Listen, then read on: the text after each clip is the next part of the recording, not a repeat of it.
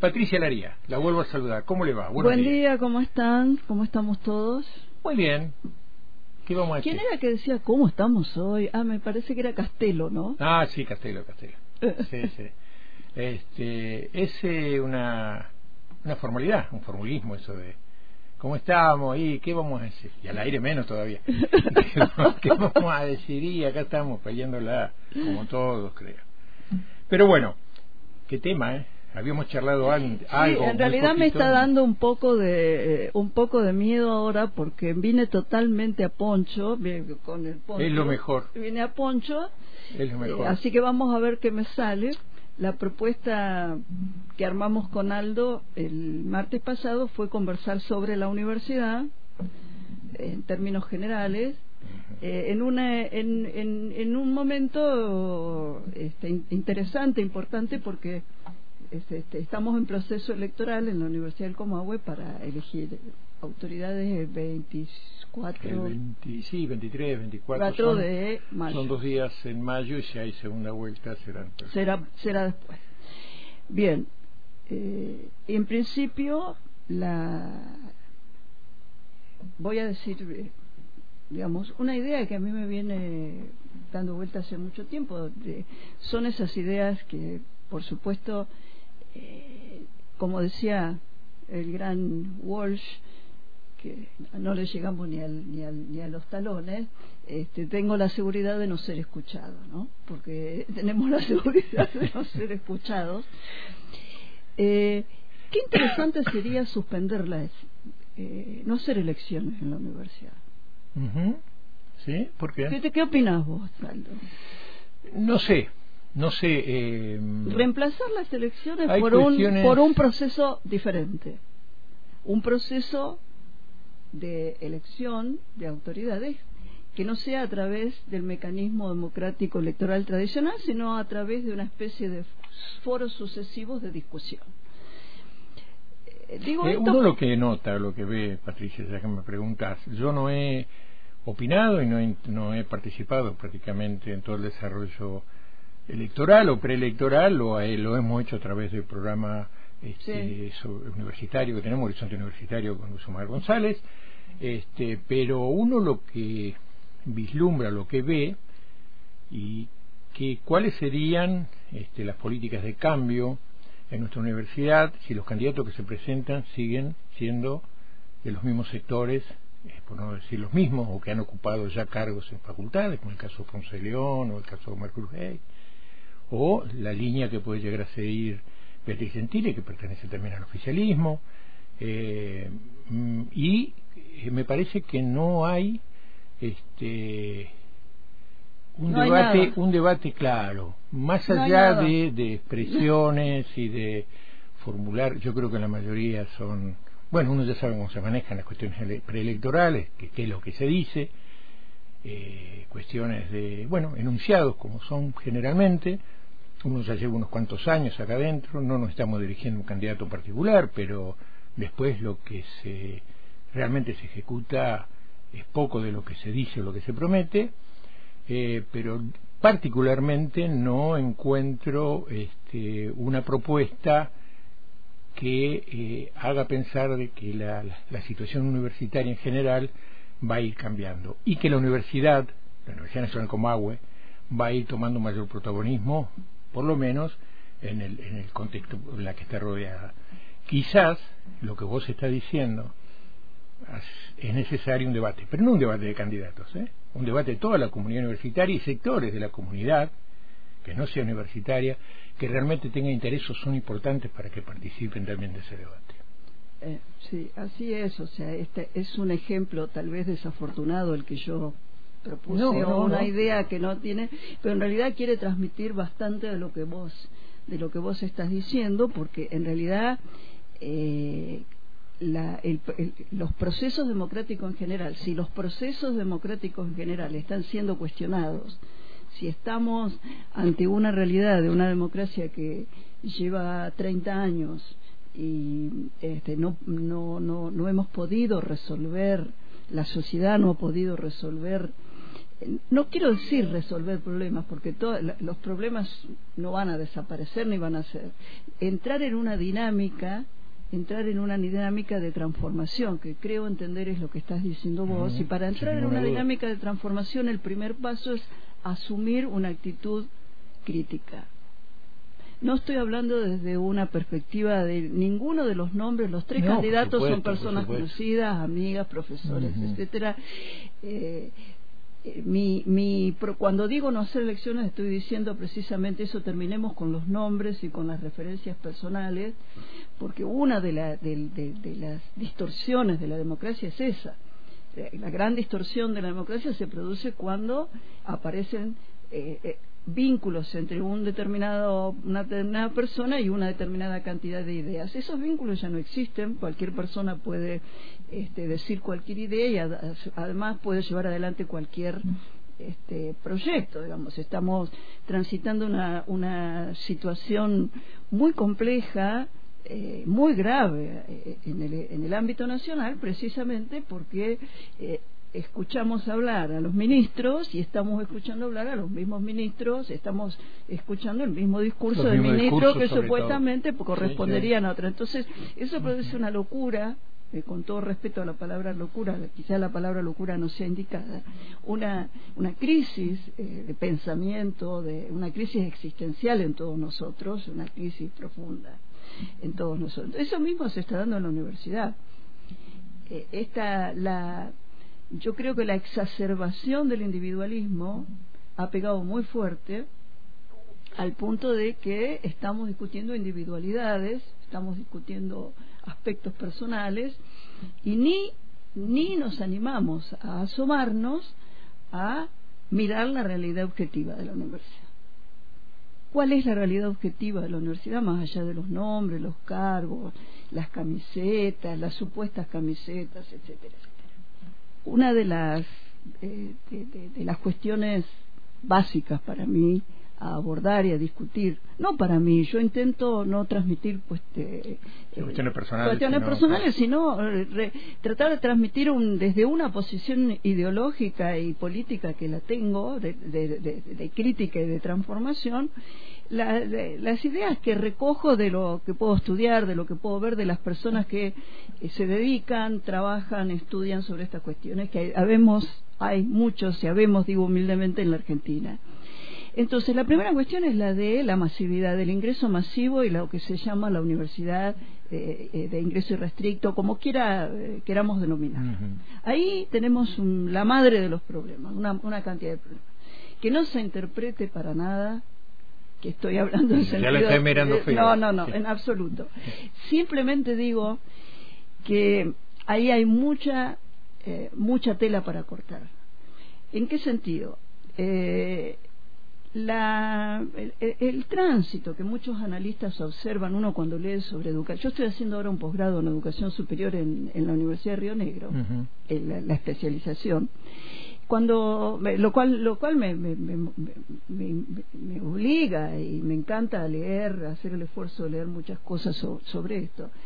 Eh, es, es unánime casi la posición de los analistas bueno que hemos transitado de la universidad elitista al modelo de la universidad elitista donde unos pocos pipi pipi a el modelo de la universidad pública abierta digamos ahora eh, Frente a esto tenemos, se abre un abanico de, problemas sobre los cuales habría que trabajar, porque eh, eh, eh, este modelo de universidad, supuestamente, no puede ser, eh, no puede estarse limitarse a una retórica, decir, al discurso, es decir, qué bonito, qué lindo la universidad, qué bueno que el hijo de la primera tenemos la primera generación que va a la universidad, bla, bla, bla, bla, todas esas cosas que, ¿no? Entonces, eh, eh, entramos en la actitud de siempre, qué hermoso lo que hemos hecho, qué lindo lo que hacemos, no tenemos que hacer más nada, no tenemos que revisar nada, no tenemos que analizar nada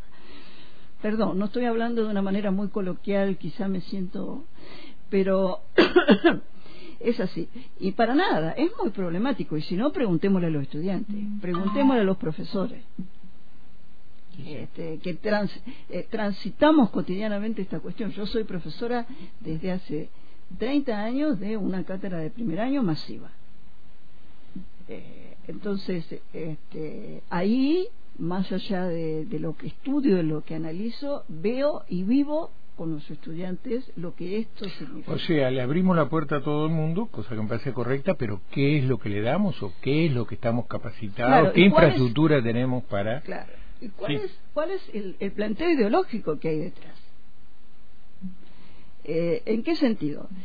La universidad, eh, el acceso a, yo, eh, después, si vos me permitís, Aldo, voy a, voy a hacer un pequeño comentario entre la diferencia entre educación y conocimiento, que yo insisto que hay que empezar a debatir también.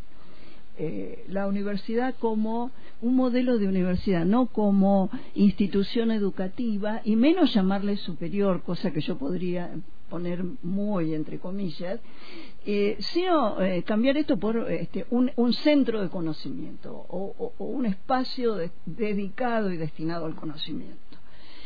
Bien, son infinitas las, eh, las cuestiones que se abren ahí. La primera, que es de un planteo ideológico, donde eh, la asimilación puede entrarse en una confusión y asimilar de manera equivocada la, eh, la universidad con acceso irrestricto, no, no este, por supuesto, eh, gratuita, etcétera, gratuita que no lo es, gratuita no tiene, no tiene nada, este, porque hay que comprar cosas. Y, Anoche, ayer converso con mis estudiantes, el 80% de mis estudiantes no tiene computadora. El 80%. de mis estudiantes no tiene computadora, de los que estaban en clase ayer. ¿Cuántos más o menos? Bueno, yo, yo trabajo con unos 400, 400, son los que están en economía política de derecho, y ayer había un grupo muy reducido que por alguna razón no había venido el mucha 80% es mucho. Claro. Son los que vienen en el COCO porque no tienen computadora. Claro, no pueden hacer nada eh, virtual. Esto como la punta del iceberg, digamos, de un, un problema. El otro problema se trata, se trata de formar profesionales acríticos y funcionales a un determinado modelo de sociedad o se trata de formar profesionales o la, la universidad pública tiene que formar profesionales para transformar la sociedad porque ahí me estaba releyendo algunos textos de Bourdieu que he estudiado muchísimo y ha hecho impresionantes investigaciones y tiene libros como Los Herederos, eh, enormemente crítico al sistema universitario. Él, por supuesto, hablaba del sistema universitario francés de la década del 60, 70, pero sirve. Entonces, él muestra muy bien, Pierre Bourdieu, todas las trampas todas las trampas este, donde se supone que aparentemente se trata de un ascenso social o de una forma de ascenso social y en realidad lo que tenemos por abajo es la, eh, eh, eh, la aplicación de todo el esquema de las teorías reproductivas de la educación, donde lo que hacemos es reproducir un esquema ideológico, este, con lo cual ahí entramos en una contradicción fuerte. Digo, pregunto, si una persona hija, si el hijo de un trabajador, de un humilde trabajador, por primera vez accede a la universidad, ¿accede para qué? Para entrar en la dinámica de la meritocracia, eh, para ver si puede este, ser abogado o contador o lo que sea, o ingeniero o lo que sea. Eh, eh, este, bien, o digamos, con lo cual este, estamos convalidando, la universidad supuestamente está equivocándose en el objetivo de su proceso educativo. Otra cuestión que me parece que, es fundamental. Se ha impuesto un modelo, se, sigue imponiendo desde... Eh, y en esto, en esto yo me quiero... Eh, quiero reconocer que parto de una, de una visión muy estructuralista y quizá pueda ser acusada de determinista porque hay mucha gente que desde adentro intentamos intentan, intentamos modificar esto, pero pareciera que las reglas, es decir, la dinámica del sistema nos sobrepasa y nos termina ganando siempre. Y nos termina, con lo cual estamos eh, demostrando demostrando precisamente aquello que deberíamos cambiar. Es decir, nos transformamos en agentes reproductores cuando deberíamos ser en agentes, deberíamos ser agentes de transformación. Eh, y, en esto hay un aspecto que es realmente es eh, terrible, terrible, es, extremadamente este, evidente. Las tres funciones sociales, si podemos llamarlo así, estoy hipersimplificando, de un, eh, digamos, de una institución universitaria, denominémoslo así, o de una universidad. Bueno, primero, la, eh, esta función que tiene que ver con la educación. Una, es una, no es la función, y más si la tomamos, y más si la tomamos como mencionaba recién, como una simple este, reproducción eh, de, lo que hay. Segunda función, la producción generación de conocimiento. Eh, el predominio de la primera función, es decir, de la universidad vista como este, una, una institución educativa más para la cual que sirve para entregar diplomas en los actos de colaciones de grado de los estudiantes y esa es su función fundamental, entonces ¿para qué las investigaciones en la universidad? Yo lo que observo en la Universidad del Comahue, preocupada, eh, por lo menos en los espacios que yo conozco, que son esta facultad y la Facultad de Economía, básicamente, más otras facultades que conozco un poco, eh, es un deterioro en la actividad, una pérdida de los espacios de investigación. Una pérdida de los espacios de investigación y una, una presión a, los académicos para que se limiten a su función de dar clase. Lo cual eh, yo personalmente lo vivo como, como, directamente como, lo voy a decir, como una agresión, como un planteo agresivo para, para mí y para todos los, los académicos. Eh, esto está notablemente agravado, y acá quiero tocar otro punto, esto está notablemente agravado por eh, los mecanismos internos que han consolidado a través de décadas, yo diría desde el 90, el peso constante del ajuste en la mentalidad de todos nosotros, docentes, no docentes y estudiantes. Se ha instalado la restricción presupuestaria como un dogma in, eh, digamos o sea, la restricción eh, presupuestaria restringe y afecta a todo. No no pero además, o sea eso es lo que se ha instalado. Eh, pero además además se ha instalado como una especie de dogma indiscutible e indiscutido.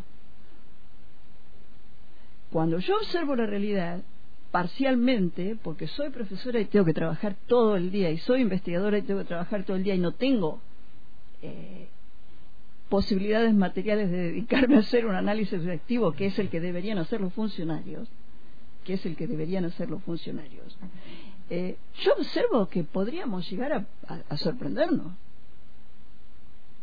con este tema de la restricción presupuestaria.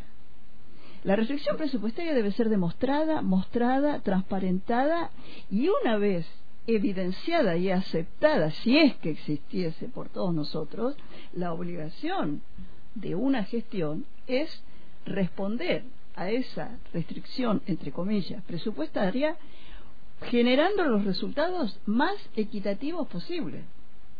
Hagamos un paralelo con el gobierno nacional tenemos la restricción presupuestaria impuesta por la nueva sumisión a las políticas del Fondo Monetario y resulta que no solamente se instala como dogma, la resistan los ministros, sino que además cuando se tiene que abordar la restricción presupuestaria se hace Robin, como se hizo con la pandemia, se distribuye para el lado de los ricos. Entonces, desde mi punto de vista, el argumento de la restricción presupuestaria está anulado.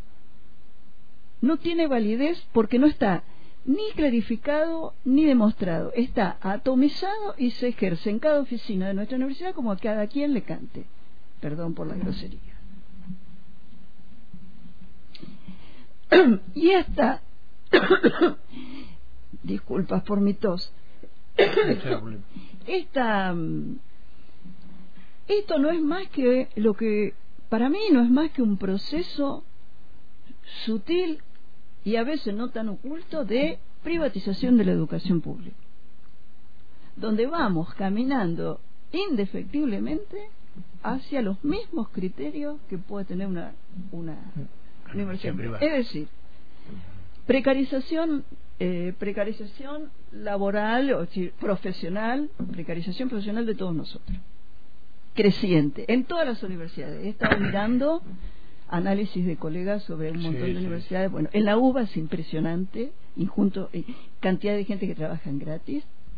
Es decir, cualquier principio del derecho laboral desaparece, no se cumple.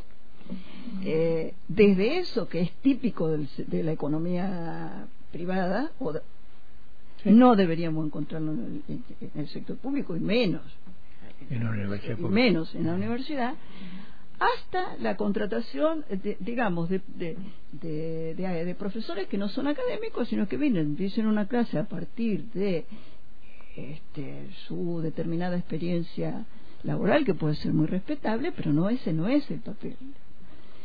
Eh, hay hay mucha hay una fuerza importante en Argentina de pensadores que plantean y, la transformación de la academia en una profesión. En una profesión. La academia es una profesión. Así como el ejercicio de, como, como voy a decir esto en esta en esta facultad y pero bueno este eh, como nadie debería integrar al poder, el poder judicial sin una especialización, no el hecho de tener el título de abogado no debería habilitar, es decir, desde mi punto de vista las carreras deberían ser incompatibles, es decir, quien ejerce la actividad privada va por un camino, quien va a constituir el sistema judicial va por otro camino. Así pasa con la academia. La academia exige no una, eh, un trabajo que tenga que ver con los contenidos estrictos de una disciplina. Yo enseño química, yo enseño física, yo enseño, entre comillas, ¿no? Enseño, sino que tiene que ver con trabajar sobre el conocimiento. Mira, recién leí, eh, ayer leía unas cosas de Bourdieu de, bellísimas. Decía, en realidad los profesores construyen cuando los profesores construyen cuando los que deberían construirse son los estudiantes. Ahí entramos en todo esto de la meta, del metaconocimiento y de aprender a estudiar. Mis estudiantes en la, en la, en la materia de economía política de este año eh, tienen tremendas dificultades para escribir. Yo tomé un examen escrito lo puedo poner a disposición de quien quiera y, me gustaría una opinión de alguien, dificultades concretas para escribir. Y, y dicen los que saben, como Bastín, como los los que hablan de estas cosas y saben, que el atravesar el proceso de lectura y escritura es parte de la conformación de un individuo sujeto pensante profesional y más si va a ser profesional.